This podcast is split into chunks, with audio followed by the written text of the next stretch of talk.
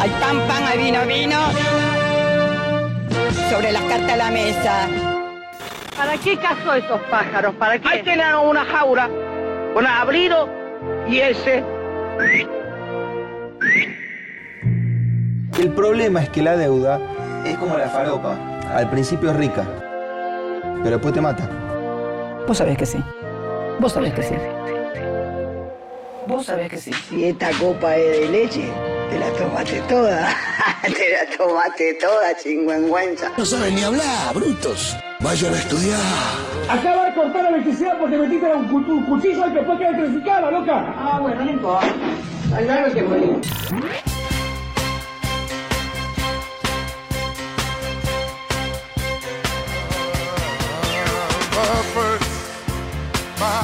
¿Cómo estamos, compatriotas? Pero qué felicidad, por favor, lo que es ver jugar a la escaloneta y empatar una y otra y otra y otra vez. ¡Qué belleza, hermano! Arranco el programa con un retweet de Frankie Botito riéndose de mí. Es casi un galardón, boludo. Hoy, como sabrán, tenemos un, un maga festivo. Estamos celebrando el cumpleaños del contribuyente Donald Trump. Él siempre nos manda un par de dólares cada vez que puede, así que le mandamos un afectuoso saludo. Eh, cumpleaños también eh, eh, en memoria, ¿no? Ernesto Guevara, ¿no? Espiritualmente muy similares, si uno se lo pone a pensar, pero no voy a hilar fino por ahora, pero, pero ustedes saben que es cierto. Y por supuesto nuestra productora también, Flor Trevino, a quien le pueden mandar un mensaje. En definitiva, una síntesis espiritual del día que nos acontece, ¿no? Un día más donde yo estaba, yo llegué a ver el primer tiempo de la escaloneta. Ustedes saben, yo soy soldado de, de Fantino, así que cuando Fantino me comandó a subirme a la escaloneta, yo estaba ahí, armado con mi cuchara y mi tenedor, ¿viste? Listo para emprender una batalla final. Eh, la escaloneta, a mi juicio, juega hermoso. Yo, soy hincha de boca, por ende veo tres pases seguidos y me emociono, no lo puedo creer. Pero qué cosa, qué cosa que no se da la selección argentina. Somos, somos como un tango, ¿viste? Tenemos espíritu de tango, esa cosa de estar destinados a la grandeza del mundo y sin embargo no poder cosechar nada, ¿viste? Ese, ese sabor amargo. Pero bueno, eh, es lo que hay. Es lo que hay, es lo que hay. Eh, Tampoco es tan terrible. eh, la verdad que eh, tengo menos clima de Copa América, igual les voy a confesar. Me parece, ya lo dije en otros programas, espiritualmente es fundamental ganarla. Pero tengo menos clima de Copa América. No sé, recién leía que, que pasan 4 de 5 en los grupos. O sea, es casi imposible no pasar. Ya fue, de- sigamos, sigamos. Vamos a ver qué pasa. Hoy tenemos otro maga. Tenía un nivel de expectativa, tenía unas ganas de tener este maga.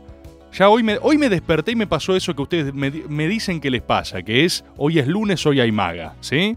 11 39 39 88 88. Quiero que me manden sus audios, quiero escucharlos, quiero que me manden sus observaciones al respecto de los fenómenos metafísicos de nuestra República Argentina. Porque de, de de eso se trata este programa, básicamente lo que se les canta en la pelota. Yo eh, siempre les pregunto de qué quieren hablar, Hubo varios temas no sugeridos. Hubo un, compatriota que me decía deberías arrancar hablando por tu nota. Yo ayer saqué una nota en revista Urbe. eh, así que me parecía lo suficientemente. Sí, Maxi, ¿por, por qué hace gesto? No, no, no hay ningún gesto que hacer. A ver, eh, sincerémonos. Ustedes que están del otro lado ya están escuchando el programa de una persona hablando sola, ¿no? Que es básicamente un loquero. Por ende, eh, la, pretensión de lo que ustedes tienen de este programa y la imagen que, ustedes- que ustedes tienen de sí mismos ya es lo suficientemente baja, ¿no? Como para que yo pueda hacer esto. Es decir, abrir el programa en el cual hablo solo, hablando de una nota que escribí. Es como un meme de Spider-Man al cubo. Es el meme de Spider-Man, pero en las manos tiene una nota con la foto de Spider-Man, ¿entendés? Eh, y yo creo que solo, a ver, solo sería interesante en tanto problema epistemológico, ¿no? A mí hay algo que me vuelve loco de Alberto Fernández, que lo digo ya ahora para que lo tengan en cuenta. No voy a decir lo mismo que la nota, ustedes saben, la nota, viste, la nota uno, miente cuando se pone a escribir un poco algo, viste, se pone como más florido. Esto es crudo, esto es puro. Maga no tiene filtro. Maga es, eh, es, es- es directo, es intravenoso, es contenido intravenoso, Maga. Por ende, cualquier persona que se pone a escuchar esto ya eh, abandonó toda pretensión. ¿sí? Eso es un poco lo que nos pasa en esta comunidad que hemos sabido construir. Entonces, usted, mira, ahí está. Primer concepto del día. Primer concepto del día, atención. Todas las notas mienten. Cuando una persona se siente a escribir algo, ya le agrega dos, tres, cuatro, cinco capas de, de mentira, de, de- humo, de. Y acá no, acá no hacemos eso. Entonces, ¿yo qué es lo que me interesa de la nota? ¿Por qué hice todas esas mil millones de vueltas y cada vez escribo más complejo y no se me entiende y es una poronga y a mí no, no lo digo como un galardón, lo digo como un limitante? Eh, a mí hay algo que me pone muy mal de Alberto Fernández, espiritualmente mal, ¿eh? que es la renuncia epistemológica al poder. Hay algo, yo me di cuenta después de mucho tiempo, que lo que más me altera de Alberto Fernández es, que es el primer presidente, al menos que yo recuerde, pero me animo a arriesgar de la historia del mundo, que, eh, que está ejerciendo un poder por el cual no mató para obtener. ¿Se entiende lo que digo? O sea, cada persona que llega a la cumbre de algún poder, acá y en China y en cualquier lugar del mundo, eh, llegó a la, cumbre a fuerza de sangre, sudor y lágrimas. Llegó a la cumbre eh, gracias a arrancarle los ojos a un rival. Es gente despiadada, es gente que toda la vida se preparó para eso, que es todo lo que quiere ser, que, que mataría a un pequeño bebé koala, ¿sí? Para obtener esa silla máxima. Cualquiera, no estoy hablando de signos, estoy hablando de gente que se sienta en la mesa, quiere sentarse en la cabecera de la mesa y quiere apuñalar al que estaba antes. Y a mí me vuelve loco que siento que Alberto Fernández le dio una herida de muerte a la organización política de, eh, de la filosofía del poder, básicamente. Porque es uno de los primeros tipos. De hecho, es muy similar a, a Scaloni en un montón de cosas. Es como que está ahí, pero no se sabe bien cómo llegaron ahí. Están ahí fruto de una suerte de circunstancias insólitas. Y yo creo que eso afecta un montón de cosas, porque hay gente que puede estar ahí con circunstancias insólitas, pero se hace de ese poder. Y después está Alberto, que, que yo creo que él, con la decisión de no construir el albertismo, recuerdan al principio de su mandato que es tipo, no, no, no lo voy a hacer porque esto implosionaría en interna, sería un problema, cosa que digámoslo también, probablemente pudiera ser cierta, ¿no? Un, un gobierno con un frente, una porción del frente albertista, eh, eh, abriéndose paso a los empujones y bueno, habría traído tensiones en algún sentido, seguro. O sea, no necesariamente uno debería suponer que ese futuro eh, contrafáctico sería mejor.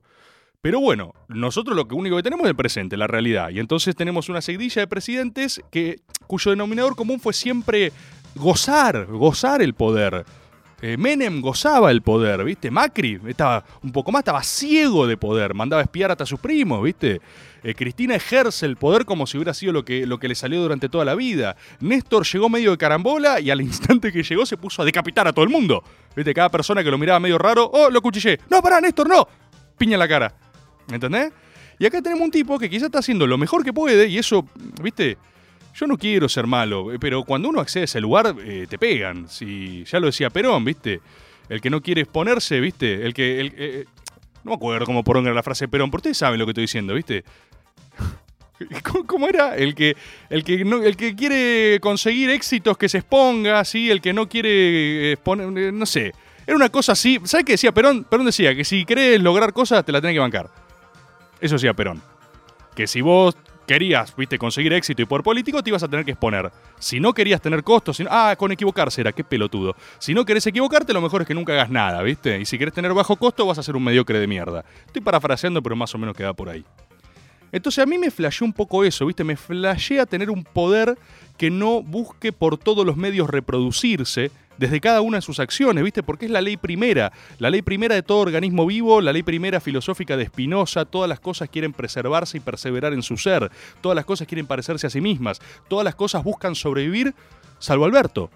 ¿Viste? Al- Alberto no, no construye todos los días de cara a supervivencia y a su permanencia. Alberto construye con un halo de transitoriedad absoluto.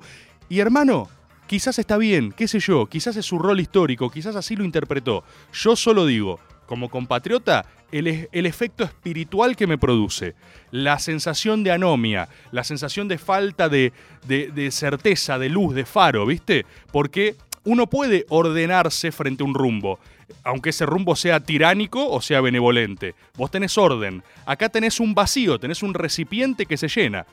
¿Se entiende? Y eso a vos te deja como mucho más a la deriva. Vos socialmente, bueno, entonces es todo relativo. Y qué sé yo, si no hay rumbo, ni siquiera un rumbo con el cual me puedo enojar, ¿eh? por eso yo siempre contrasto esto.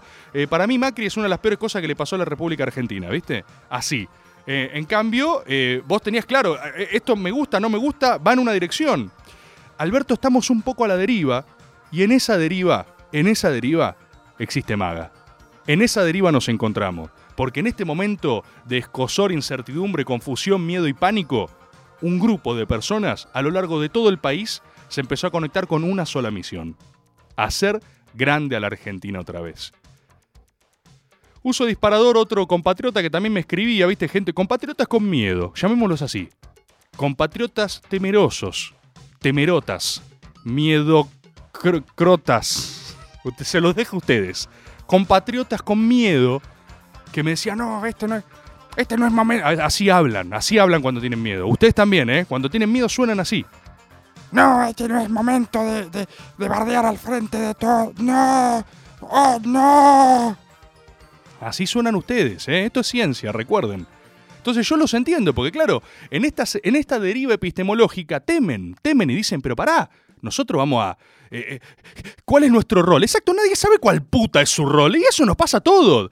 Algunos se aferran a sus certezas, eso es lo único que pasa. Eso es lo que le pasa muchas veces a las distintas iglesias que existen. Las, iglesias, llámese el libertarianismo ideológico, ¿viste? Los anarcocapitalistas. Los libertarios de ahora tienen su pequeña iglesia, su credo. Y por eso son tan fanáticos e insoportables. El progresismo moralizante, eh, medio berretón, el otro día leí un tuitero, así un compatriota, aparte escucha este programa, le quiero mandar un saludo, no me acuerdo el usuario, ahora en una tanda lo busco rápidamente. Pero él escucha siempre este programa, le leí un gran tuit y él decía, desde el progresismo cometimos una falta que es que nunca logramos denominar bien al progresismo falopa, decía él, o sea, como nunca lo segmentamos con claridad, todo el progresismo quedó bajo el mote de ser falopa. Y él dice, bueno, perdimos esa batalla porque no segmentamos y ahora todos entramos en la misma bolsa, ¿viste? Ya, ya voy a encontrar el usuario y voy a desagraviar esto de no citar con propiedad que a mí no me gusta para nada, ¿eh? Pero eh, eh, tiene mucha razón, tiene mucha razón en lo que dice. El progresismo falopa, o vamos a encontrar un término mejor, también tiene una iglesia, una iglesia de certezas. Ellos son los malos, nosotros somos los buenos. Bajo esa premisa puedes hacer lo que quieras, ¿viste? Porque bajo esa premisa también operaban todo, todo, toda verdad mesiánica opera bajo esa premisa y tiene flexibilidad en tolerancia moral. Así, por ejemplo, podemos sacar una eh, lista de tuiteros de derecha, ¿no? Y, que- no eso no nos cause ningún escosor y agarrar y decir, no, pero son nazis. Son nazis, así que está mal. Así que yo te hago una lista acá y te digo, acá está Josefa, estuvo de novia un año con tal, después se garchó a tal, tiene proximidad ideológica. Boludo, yo, nos conocemos todos. ¿Te imaginas si hubiese salido esa lista de, de- de- de- del arco progresista tuitero? Mínimo están todos a lo grito. Entonces, ¿qué es lo que, qué es lo que te permite surfear las contradicciones con ese nivel de blindaje moral? Eh, bueno, eh, la moralidad axiomática, ¿no? O sea, el clima de certezas, refugiarte en tus certezas. Yo soy bueno, ellos son los malos. En el medio es mucho más complejo. Como, dice Emilio Monzó a veces, un gran analista salvo para cuando hace política. ¿Por qué? ¿Qué es lo que pasa? Los racionales. Esto, y acá lo digo a modo hasta de autocrítica final. Lo que fue esta introducción no se entiende nada. La autocrítica final que voy a decir es que muchas veces los racionales, como Alberto Fernández, como Monzó, como esos, no son tan buenos gobernando. Porque para gobernar necesitas una dosis de locura. ¿Se entiende el arco completo? El nivel de filosofía que se acaba de desplegar en esta intro, me parece que lo vamos a ir cosechando a lo largo de todo este maga. ¿Sí? Todo este maga. Porque esto que dije, yo me acuerdo, por ejemplo, voy a citar nuevamente al pensador contemporáneo Agustín Courel, con quien tenía una conversación, y hablábamos de Macri, ¿viste? Hablábamos de Macri, de Alberto, y me dice, yo nunca, no entiendo, boludo, nunca lo juné mucho a Macri. Estábamos criticando a Alberto, ¿viste? Que, va, no les voy a mentir a ustedes.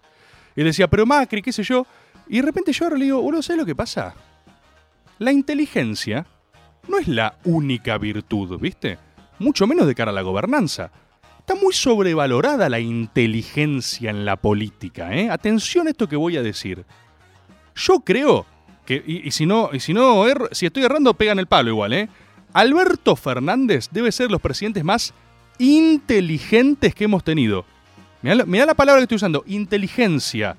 Él sabe todo, sabe todos los motivos, sabe por qué funcionan las cosas, saben por qué no. Tiene, tiene los argumentos de un lado y del otro, puede mediar, es muy. ¿Sí? Macri. Macri no era inteligente. ¿Viste? El otro día sale esto por, por una cuestión de decir más o menos burradas. Macri era una máquina de decir burradas. Macri tiene otras virtudes. Macri es muy valiente. Macri es muy ambicioso. Macri es vengativo. Macri está loco. Macri tiene una sed de poder y venganza, tiene el hambre, tiene the eye of the tiger, esta cosa de apuñalar un pequeño bebé indefenso para gobernar, La tiene Macri. Este fuego sagrado, ¿viste? Yo esto no estoy haciendo juicio de valor si me cae bien o mal. Estoy diciendo esas cualidades.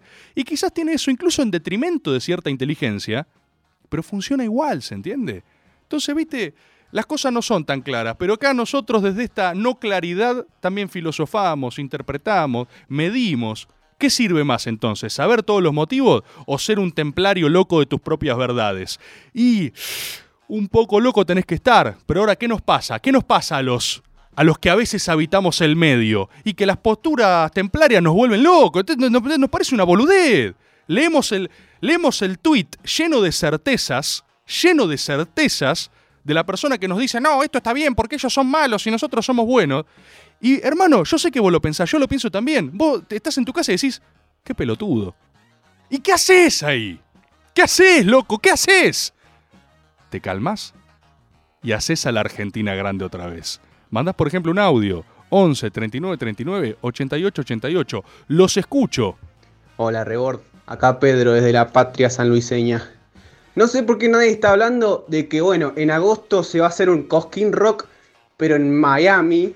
¿En serio? Y realmente yo creo que eso es una mística nacional increíble y que, bueno, nada, hay que empezar a... Eh, desde ahí se puede empezar a hacer una Argentina grande otra vez. Abrazote. Abrazo, papá. Mirá, boludo, no tenía idea, ¿eh? Mirá el dato que nos traes a los compatriotas, ¿eh? Datazo. El otro que yo tengo es de la gente de la fiesta Brecht. Muy ridiculizada, ¿viste? Muy ridiculizada. No, la fiesta Brecht, qué boludez, los vivo en Instagram, qué sé yo. Mira, hermano, yo banco cualquier cosa que exporte argentinidad. Cualquier cosa. Y a mí el dato que me llegó de la fiesta Brecht es que están abriendo fiestas Brecht en todas partes del mundo. ¿Me escuchaste? Sí, mirá de quién te burlaste. Te burlaste de mi amigo el Pablito Monkey agitando una sartén, moviendo el culo en un vivo de Instagram. Mirá de quién te burlaste. Ahora Pablito Monkey está nadando en una piscina de dólares. No, mentira, creo que no, no sé, pero ojalá, ojalá. No hay que jugar, loco, no hay que, no hay que ser hortiva. Cuando alguien la está rompiendo, porque si no, viste, yo, los merodeadores del éxito, los mediocres, las moscas en la plaza que decía Nietzsche en su libro Zaratustra. Si no sos eso, y nosotros no somos eso, nosotros somos felices, nosotros queremos creer, nosotros queremos una Argentina grande otra vez. Yo siempre quiero creer, ¿viste? Yo, ¿viste? A veces critico, vuelvo a lo mismo. Si critico al gobierno, ¿qué te pasa? ¿Que me hace feliz? Yo no, mi hermano, mi espíritu no es ser un refutor de leyendas, ¿eh? yo soy un hombre sensible de flores. Yo siempre quiero creer, ¿sí? Los escucho.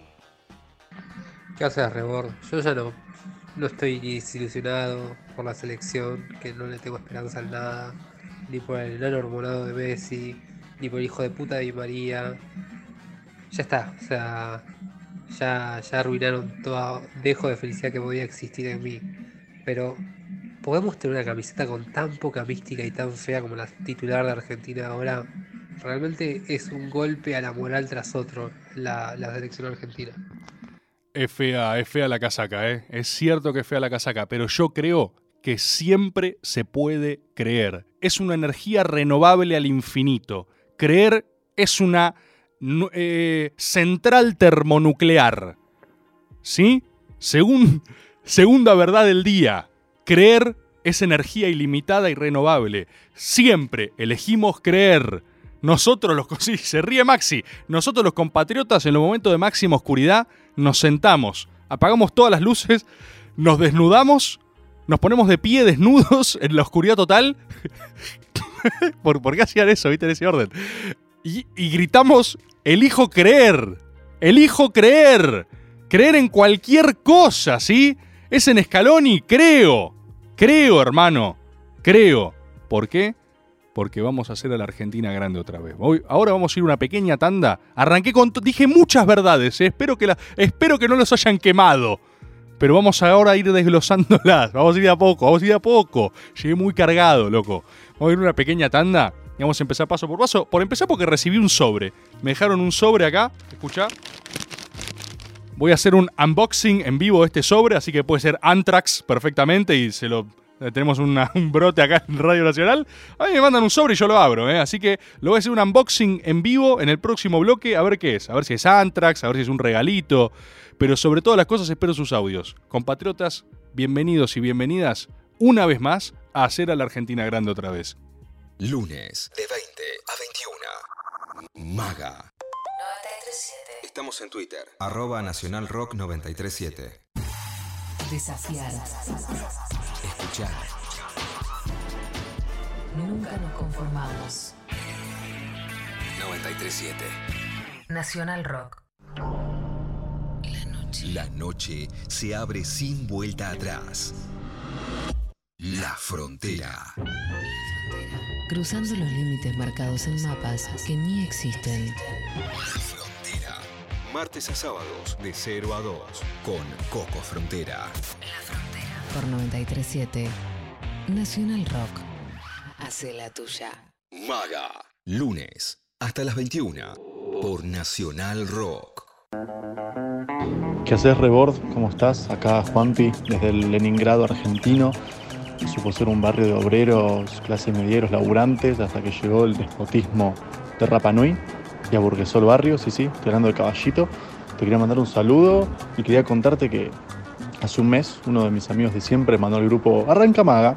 Y yo dije, bueno, como yo soy un boludo que dice que sea todo, iluso, pensando que iba a escuchar un programa de radio, escuché un río epistemológico escuché las venas de, de América Latina confluir para una patria grande.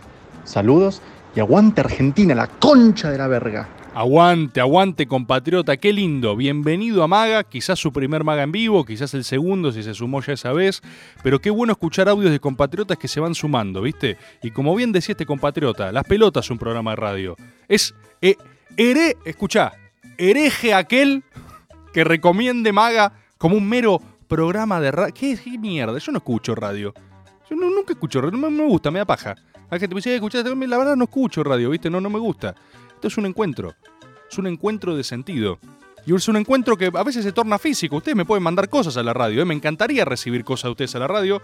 Como por ejemplo recibí este sobre, lo voy a abrir acá. Y es un libro, un libro de editorial Mirador. Mira la dedicatoria que tiene.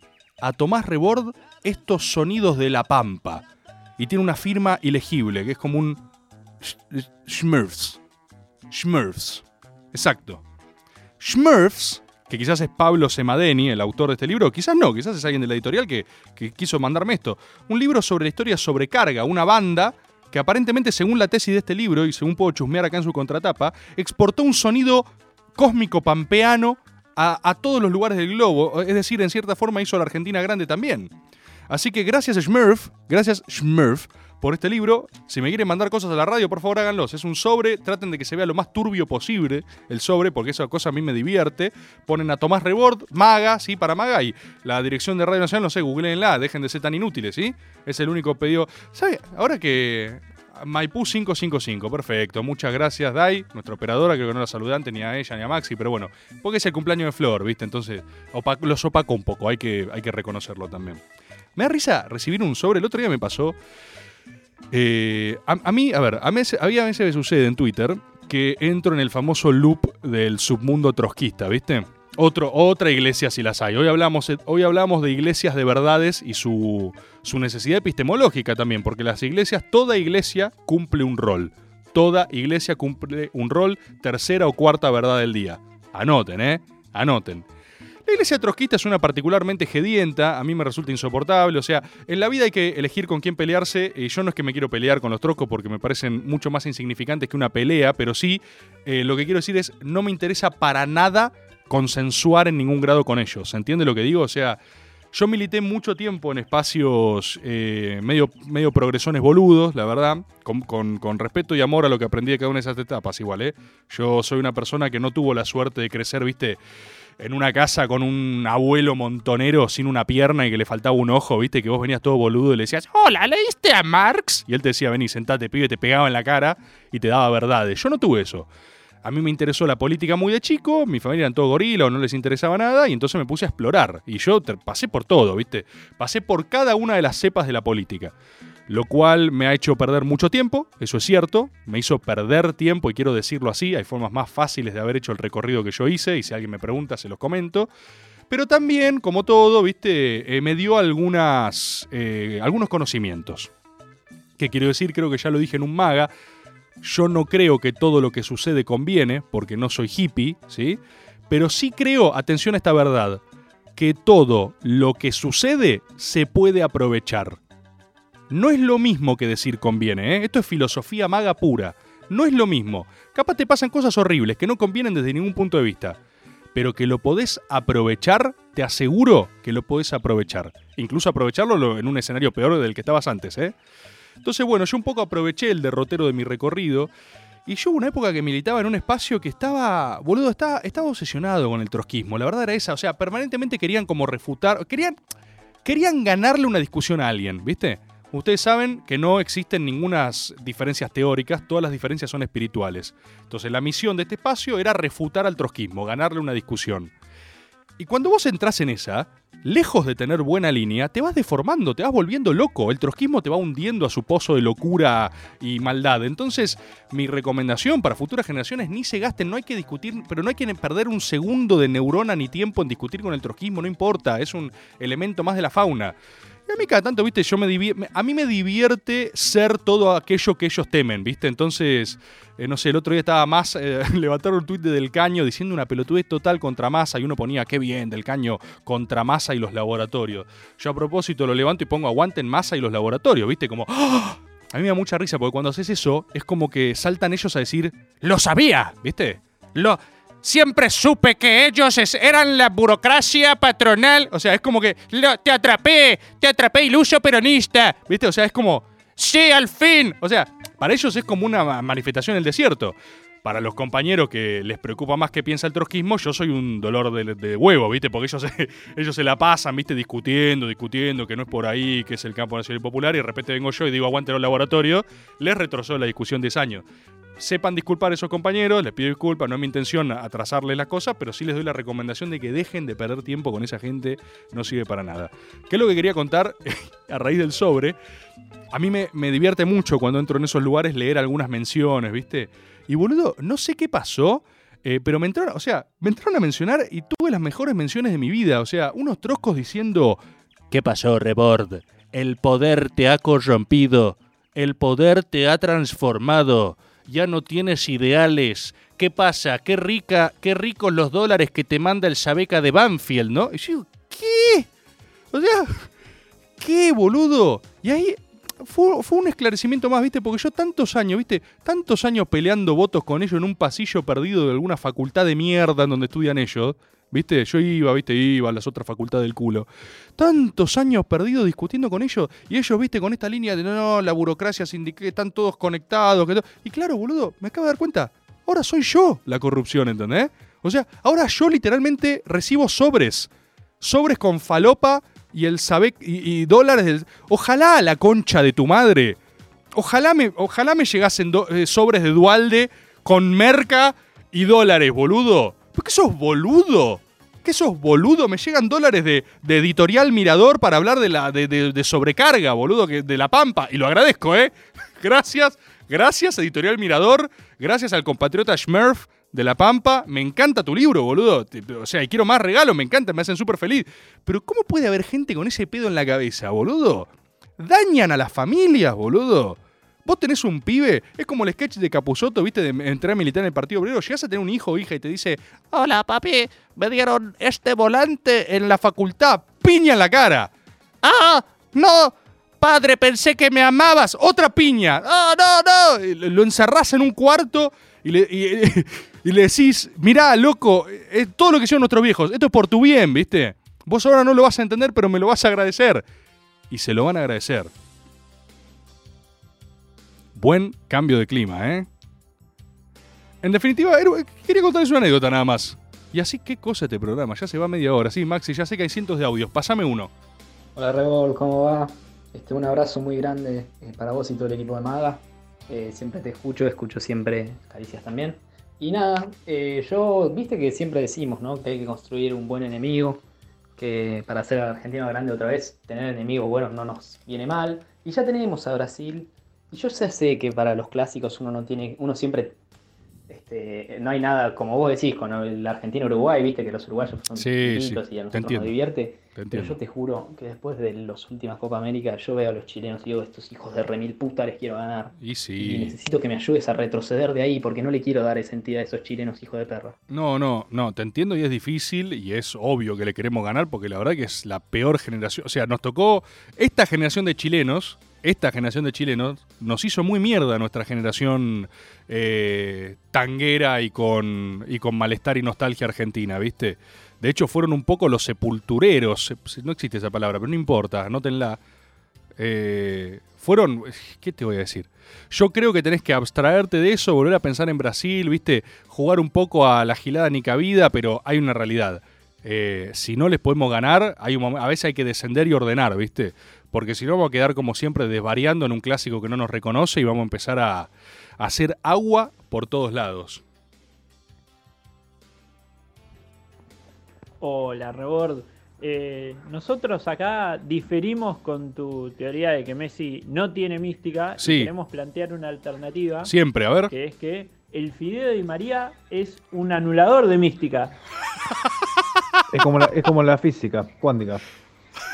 Dos cargas de igualmente cantidad de materia, pero una positiva y negativa, anulan. Se anulan entre sí, es simple. Es más, o sea, primero que un tipo con apodo Fideo no puede formar parte de la selección. Es así. Y encima surge de central, equipo con muy poca mística. Y además, si mirás el minuto, no- el último minuto de Argentina-Francia en 2018, A ver. en el momento de mayor mística, en el último minuto, el que caga todo es Di María. Uy, boludo. Mirá, a ver, ustedes saben, yo he hecho tratado Introducción a la Mística, volumen 1, 2. Hay quienes dicen que se está cocinando el 3, pero son rumores, no les crean. Y yo, yo creo que Messi no tiene mística, ¿sí? Pero sé que es un tema controversial, sé que hay gente que dice, ¿cómo vas a decir eso?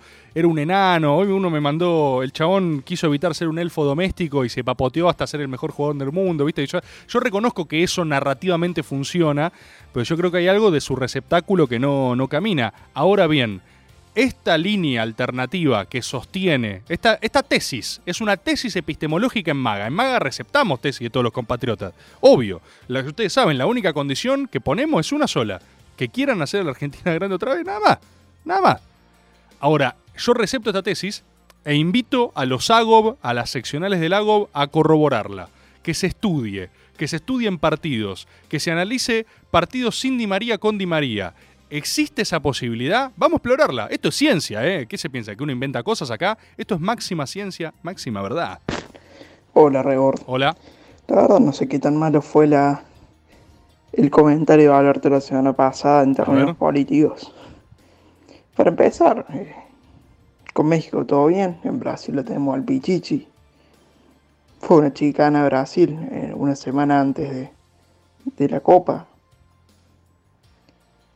No sé, y encima instagramos a agenda una semanita. Mm, los actos posteriores fueron los que estuvieron mal en, en cuestiones de mística. Saludos de Córdoba.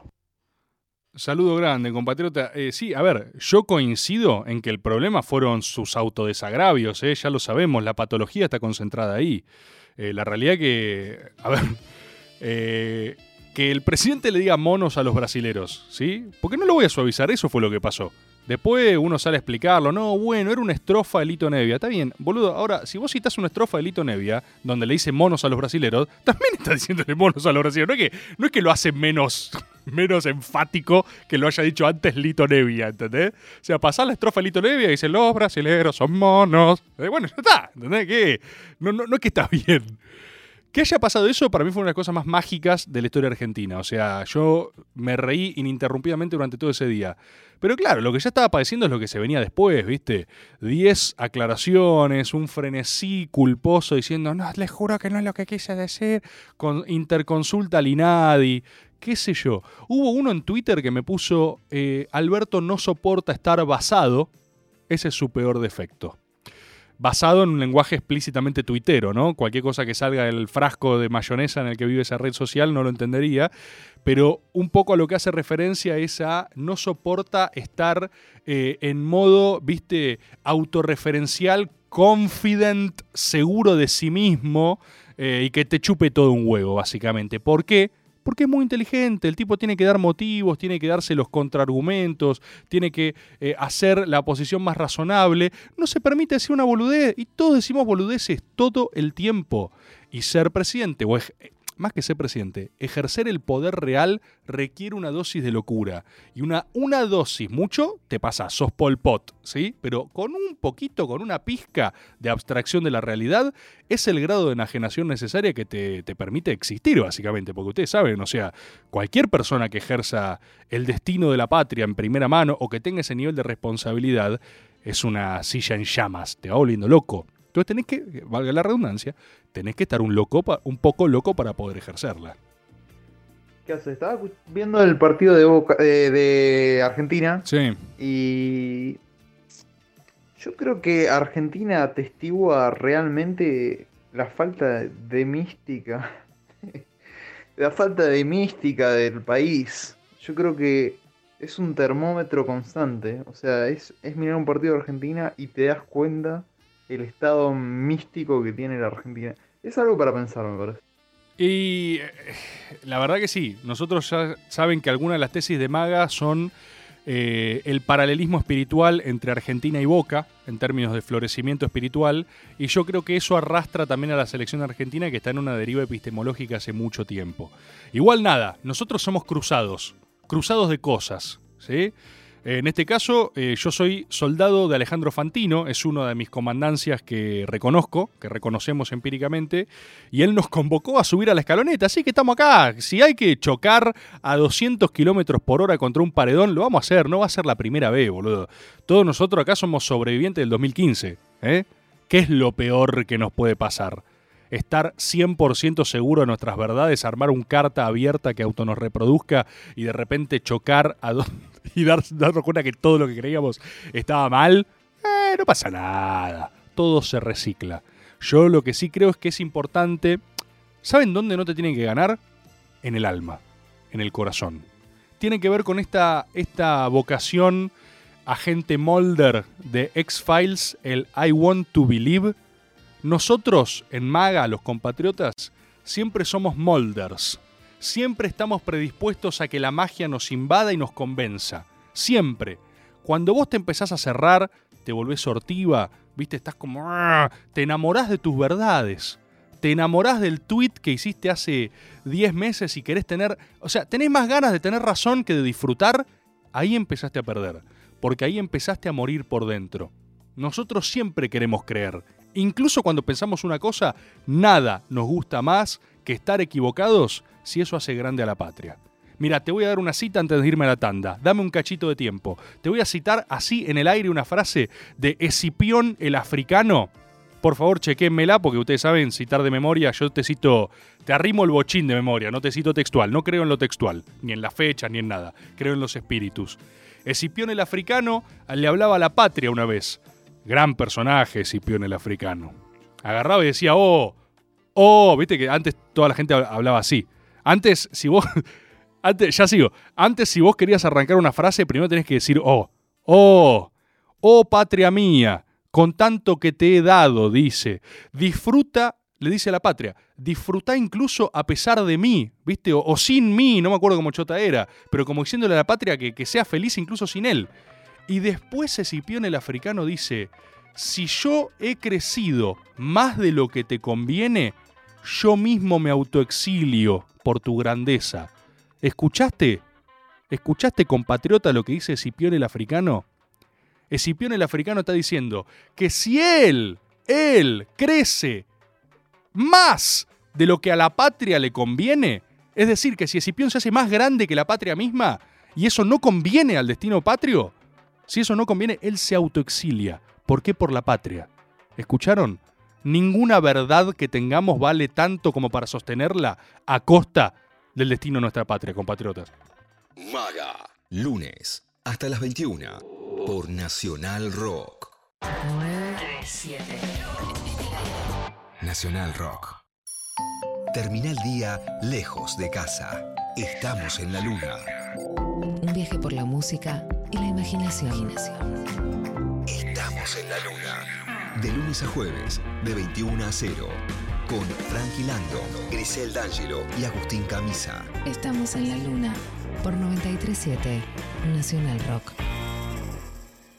Hace la tuya. Lunes, de 20 a 21. Maga. Hola, Rebord. Eh, acá Clara, docente. Eh, hoy es lunes y mi cuerpo lo sabe. Eh, estoy destruida. Pero es lunes y hay maga y me pusieron la vacuna, loco. Soy de Santa Fe. Bien. Quintana en Santa Fe, en Rosario. Así que nada, eh, vamos a hacer la Argentina grande otra vez. Eh, impresionante el despliegue de la campaña de vacunación. Estoy Bien. maravillada. Así que el gobierno se ponga un poco las pilas con la imagen, con la comunicación. Estamos haciendo las cosas bien.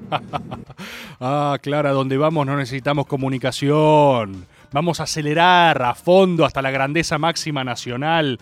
Estos mensajes, vieron, como lo que dijo Cristina hoy, vamos a volver a ser felices. Eso hay que decir. Eso y nada más. No importa más nada. No importa ser inteligente. Viene la luz al final del túnel. Viene la Belle Époque Nacional. Argentina va a despegar y va a ser potencia mundial. ¿Me escucharon? Arroba Polariscopio. Ese es el compatriota que quería, eh, que quería citar. Le, le robé un tuit antes, no dije su nombre y dije, aclaré que lo iba a desagraviar. Yo nunca miento. Nunca. Nunca miento. Arroba, arroba Polariscopio, gran compatriota. Es un capo, me hace reír mucho en Twitter, lo sigo. Chon es como geólogo, ¿viste? No sabía ni que existían los geólogos, boludo. Es como que miran piedras, está buenísimo. Chabón capaz puede, viste, revivir dinosaurios ahora que Elon Musk lo puede hacer. Ahora que Elon Musk puede básicamente realizar todo lo realizable. Hay que ponerle atención a esas cosas. Yo los quiero. Yo, hay una comunidad de gente, de compatriotas, que para mí es importantísima. Y yo creo que nos sostenemos mutuamente. Yo creo que de eso también se trata este encuentro, no programa. Atención. Hola Rebord, ¿cómo andás? Soy Boris de Don Orione. Creo que estamos en la antesala de la resolución de que le falta a esta generación, a mi ver. generación por lo menos. Estoy alcanzando los 30 años y que venimos con soñando con la mística y la magia y necesi- necesitamos que se haga, se haga cuerpo. Em, y tengo fe, soy un tipo de fe. Eh, espero que te subas a, en este, a este mi periplo en el que todos bancamos a Messi hasta que pase ese momento de luz como pasó en el 86 y, y nada, quedamos todos ciegos. Nunca, nunca voy a dejar a pata a un compatriota que me proponga subirme una guerra sagrada. Nunca. Así que sí, estoy con vos y estoy listo para creer. Vos hablaste algo muy interesante, una perspectiva generacional. Vieron que las generaciones son raras de medir, cada uno las miden como se le canta el orto, básicamente. Es como, es como Hosbaum, ¿viste? No, el corto siglo XX. Sí, bueno, cada uno dice lo que se le canta el culo y después lo sostiene, porque en definitiva esas son las verdades. No hay, no hay otra cosa que no nazca básicamente del corazón y de la máxima creencia popular. Las generaciones tienen eso de que son medidas con distintas tijeras, ¿viste? Eh, y yo pertenezco a una. Eh, yo me autopercibo de aquellos nacidos, criados o emocionados bajo la égida de los 90. Esa es a veces mi conexión con ese proceso, viste que algunos considerarán más banal, otros más personaje, a otros le dará bronca, a otros moralmente no se lo podrán permitir, viste. Bueno, a mí me pasa eso, a mí me marcó eso, a mí me marcó un mundo, un mundo mágico, viste, un mundo donde todo era posible, un mundo donde de repente volabas a la estratosfera, un mundo donde donde la estética del poder, volviendo al principio de este programa, la estética del poder solo buscaba autorreproducirse hasta el fin de los tiempos. La cosa sana. Reformar la Constitución Nacional y, gobernar por 100 años. Lo, natural, lo que, lo que uno hace cuando, cuando llega, ¿viste? Lo que todos esperamos que pase, para que no se quiebre, para no tengamos una deriva epistemológica. Yo creo que ahí hay una generación, ¿viste? Entonces, parafraseando también a, al Che Guevara, que cumplía años hoy, el mismo día que Donald Trump, eh, viste que él dice que quizás no somos ni hermanos ni parientes, pero que si somos capaces de temblar ante las mismas injusticias somos algo más importante que es compañeros, ¿no? Él dice eso. Eh, vamos a reformularla, porque quienes nos emocionamos con las mismas cosas somos compatriotas acá, ¿sí? Nosotros, frente a los mismos estímulos, lo decimos siempre en cada maga cuando construimos y tejemos lentamente esta doctrina. Esta doctrina armada de verdades, de interrogantes, de pasiones. Cuando en cualquier lugar del mundo, ¿viste? Alguien nos manda un evento, nos manda, por ejemplo, a los, a los influencers estos de, de- de- que están en Córdoba y los meten a todos en cana, ¿viste?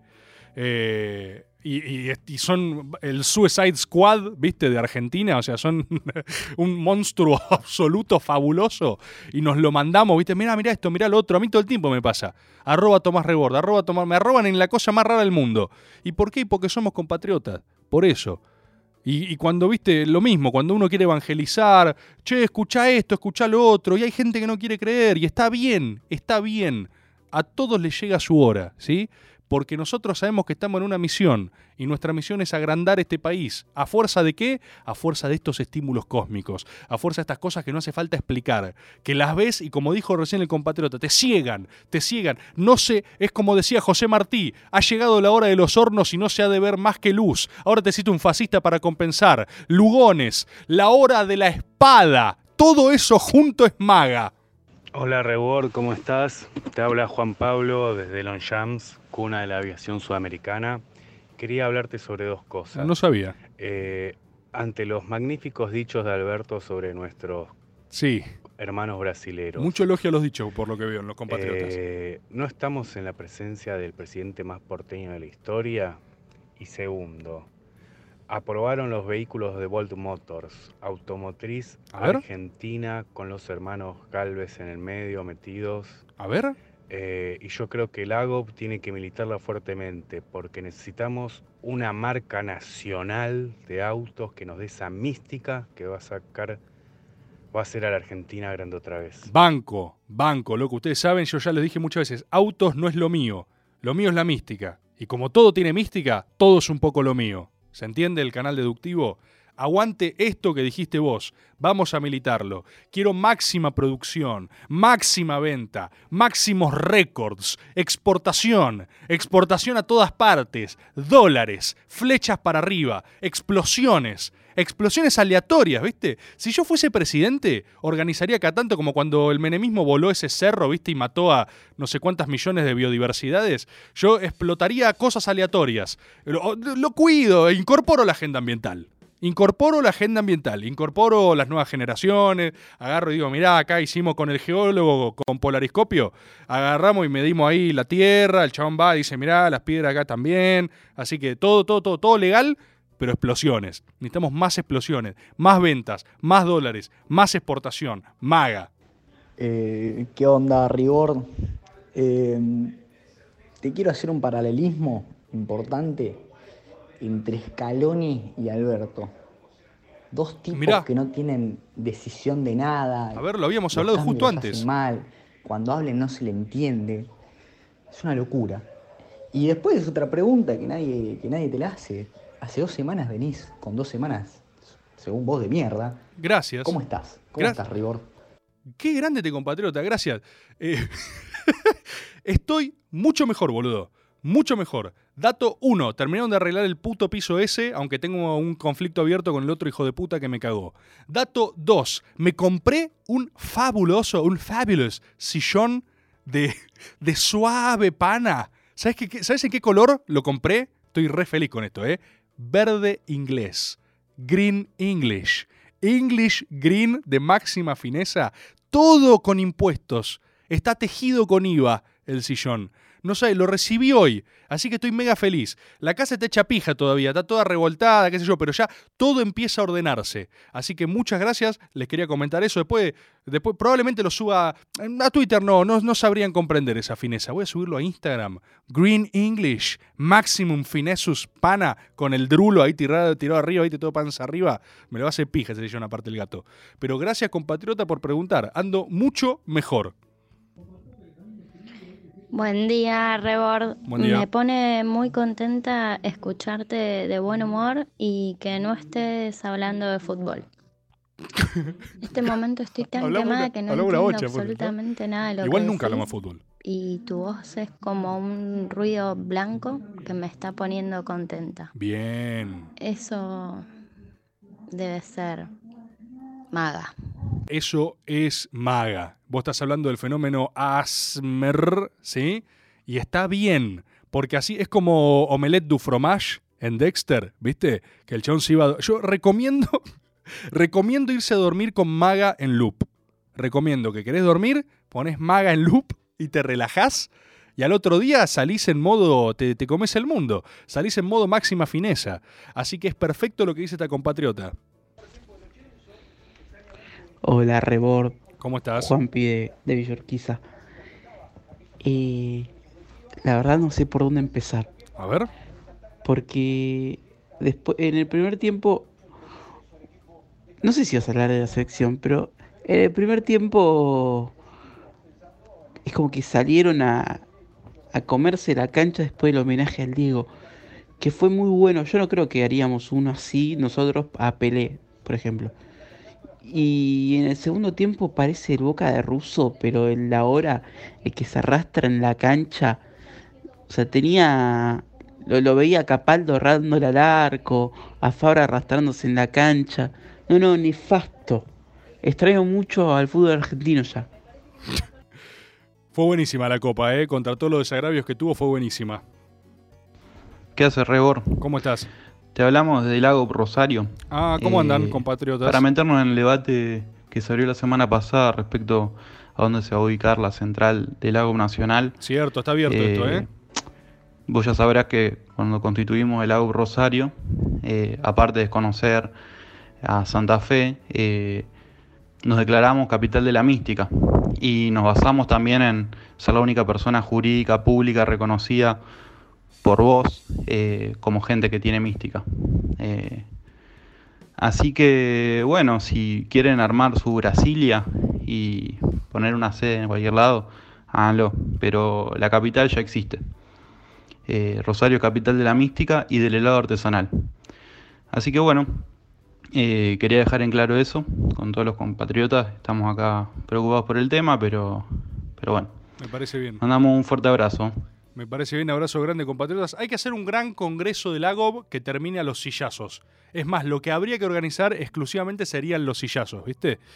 Eh, pero les mando un abrazo grande, yo creo que lo van a poder resolver. Eh, no, no, no, no, no me voy a meter a definir eso.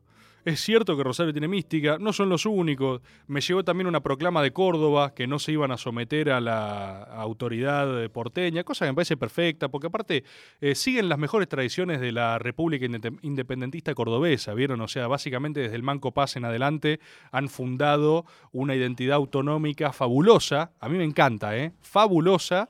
Eh, y absolutamente inescalable, ¿viste? Son como esas dos condiciones. Es, es algo que es increíble para Córdoba y que no puede aplicarse en ningún otro lado y que siempre que intente hacerlo va a ser derrotada terriblemente en una cruenta guerra civil, básicamente. Para mí me encanta Córdoba. Es la más porteña de las capitales. Yo me autopercibo cordobés. Quizás algún día, yo si me tengo que hacer un retiro enigmático, voy a irme a Córdoba, a una sierra en Córdoba eh, y, gobernar Córdoba.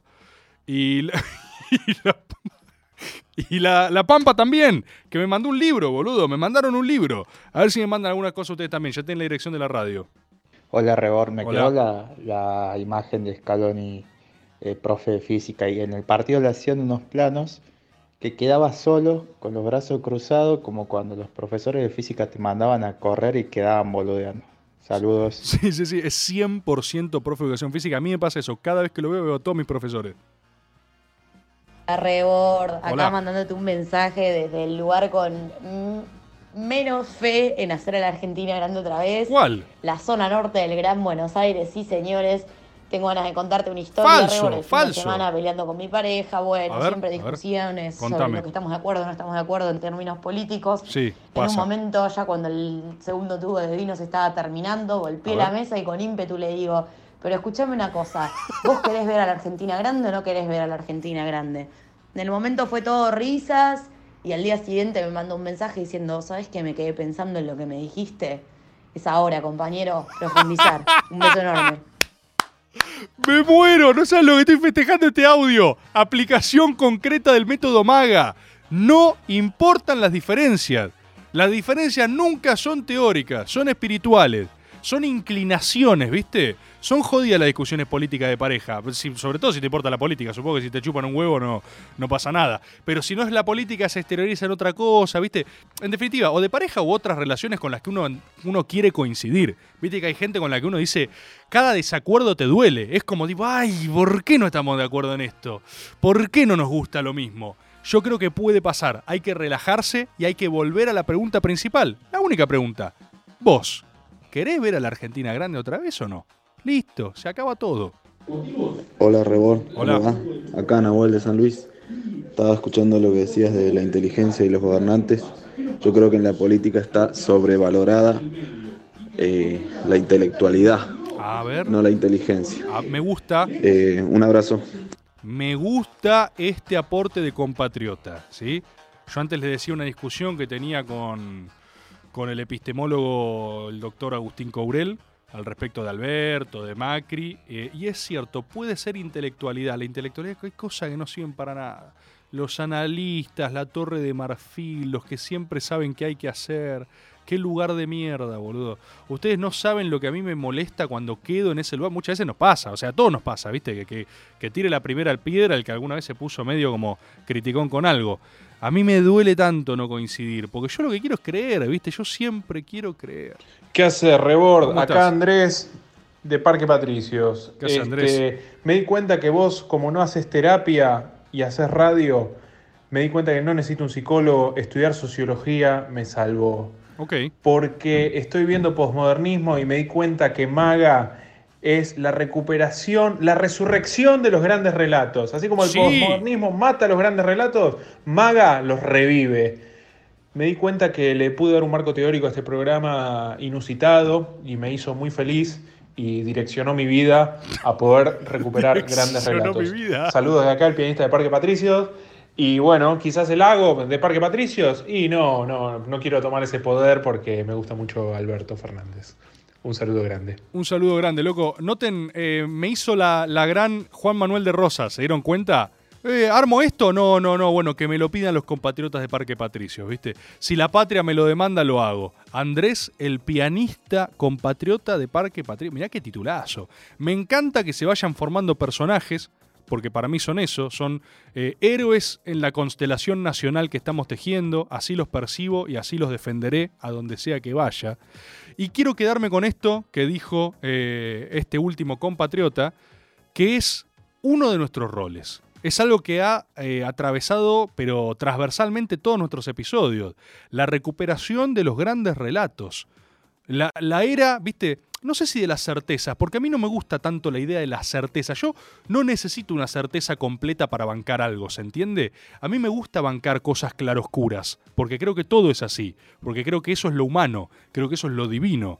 Deidades como Maradona, ¿por qué me gusta? Por sus pies de barro, ¿se entiende?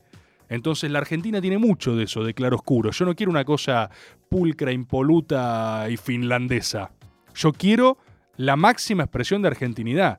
Quiero algo confuso, ¿entendés? Quiero al, quiero al Chiqui Tapia montado en un pony alado volando hacia el Ragnarok, ¿entendés? Yo quiero eso. Y creo en eso. Y me quiero tatuar eso en el brazo. Y eso es lo que construimos acá. Pero hay algo que es cierto, nosotros no eh, menospreciamos el poder de la mística. Un compatriota me decía, pero ¿cómo? Y solo, no, no, no, solo con mística no alcanza. Esto quiero decirlo también. Pero sin mística no se puede. Nosotros necesitamos un gran relato nacional, un gran relato macro. Lo hemos tenido muchas veces en la historia argentina. Si quieren un maga, lo hacemos específicamente de eso. Grandes relatos de la historia argentina y cómo funcionaron. Los ha habido. Necesitamos tejer un nuevo gran relato cohesivo, una gran, eh, un gran horizonte final hacia el cual marchar y vencer o morir en esa lucha, incluso si no estamos tan de acuerdo con lo que está pasando, porque estamos entregados, entregados a nuestra grandeza. Y eso hacemos acá, eso hacemos en este programa. Yo solo, ni en pedo, todos juntos en esta comunidad en este encuentro colectivo semanal de los lunes o de cuando sé que lo escuchan diferido, porque hay mucha gente que lo va escuchando en distintos momentos, ¿viste? Pasa eso también. Estimados, queridos compatriotas, les agradezco por una jornada más. Ustedes saben, yo necesito físicamente este programa, lo necesito espiritualmente, me hace bien, me sostiene, como, como Andrés, como Andrés, que le dio un marco teórico, que le dio un marco a su narrativa. Acá estaremos el lunes que viene eh, para seguir luchando. Esto es una lucha, ¿eh? Que nadie, si, si ustedes están escuchando Maga y alguien les pregunta, che, ¿qué estás haciendo? Estoy combatiendo, responden. Estoy peleando en la última frontera epistemológica de la batalla contra el destino. Están peleando. Andrés, vos estás peleando ahora, combatiendo. Que sos, sos el anti-Fukuyama.